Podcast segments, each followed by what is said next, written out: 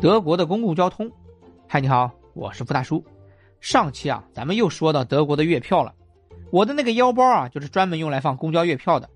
上了公交车和有轨电车，胸前腰包一拉，月票啊出示给司机，非常方便。那这次呢，咱们来详细说说德国的公共交通。德国的公共交通啊，以其四通八达、方便快捷、设施人性化著称。公交车内啊，有专门的婴儿车专座。残疾人上下公交车啊，也有司机帮忙。公交车啊，还有专门的液压装置，上下车的时候，可以向右倾斜。德国的严谨也体现在了当地的公共交通上，即使是一趟小小的乡村公交，都要有其明确的时刻表。虽然因其晚点、罢工的状况惨遭吐槽，但是相比于俄罗斯、乌克兰公交没站牌、不报站的情况，已经算是很好了。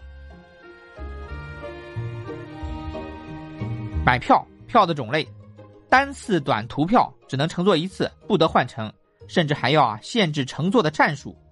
德国还有一种四联票，相当于四张单次短途票，比单买划算。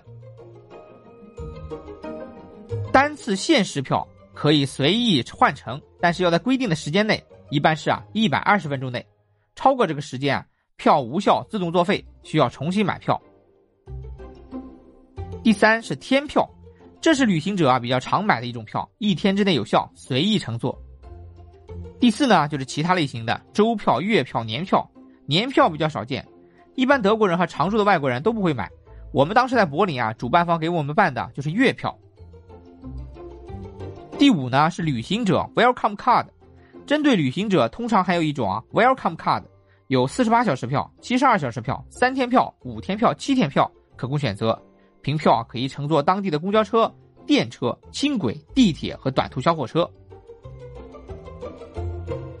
第六啊是留学生票，如果在德国留学的学生啊，一般可以得到一张学期票。